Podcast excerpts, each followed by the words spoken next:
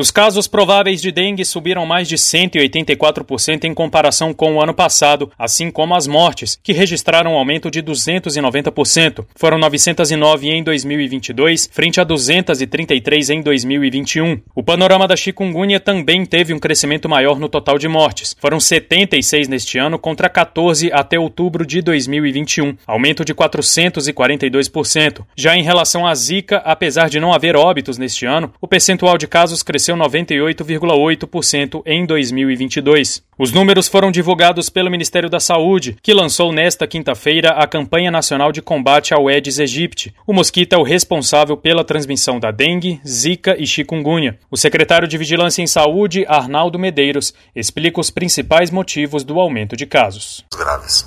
Alguns fatores podem ter contribuído para esse aumento, as condições ambientais favoráveis, fundamentalmente acúmulo de água, altas temperaturas, moradias inadequadas, grande número de pessoas susceptíveis à doença e a mudança de circulação do sorotipo circulante, obviamente, também interfere na transmissibilidade. Segundo o Ministério da Saúde, diversas frentes de atuação foram desenvolvidas no combate ao mosquito transmissor da dengue, zika e chikungunya. Entre as principais estão a instalação de salas de situação entre maio e junho deste ano, em resposta ao aumento do número de casos, a proposta de atualização da gestão de insumos estratégicos usados para controle do Aedes aegypti e a elaboração do Plano Nacional de Contingência para a Emergência por Dengue, Zika e Chikungunya. No lançamento da campanha, o diretor do Conselho Nacional de Secretarias Municipais de Saúde, Richan Hamida, chamou a atenção para a participação ativa da população no combate ao mosquito. Eu gosto de frisar muito da responsabilidade que a população tem sobre isso. Não adianta a gente fazer campanha, o poder público fazer alguma ação,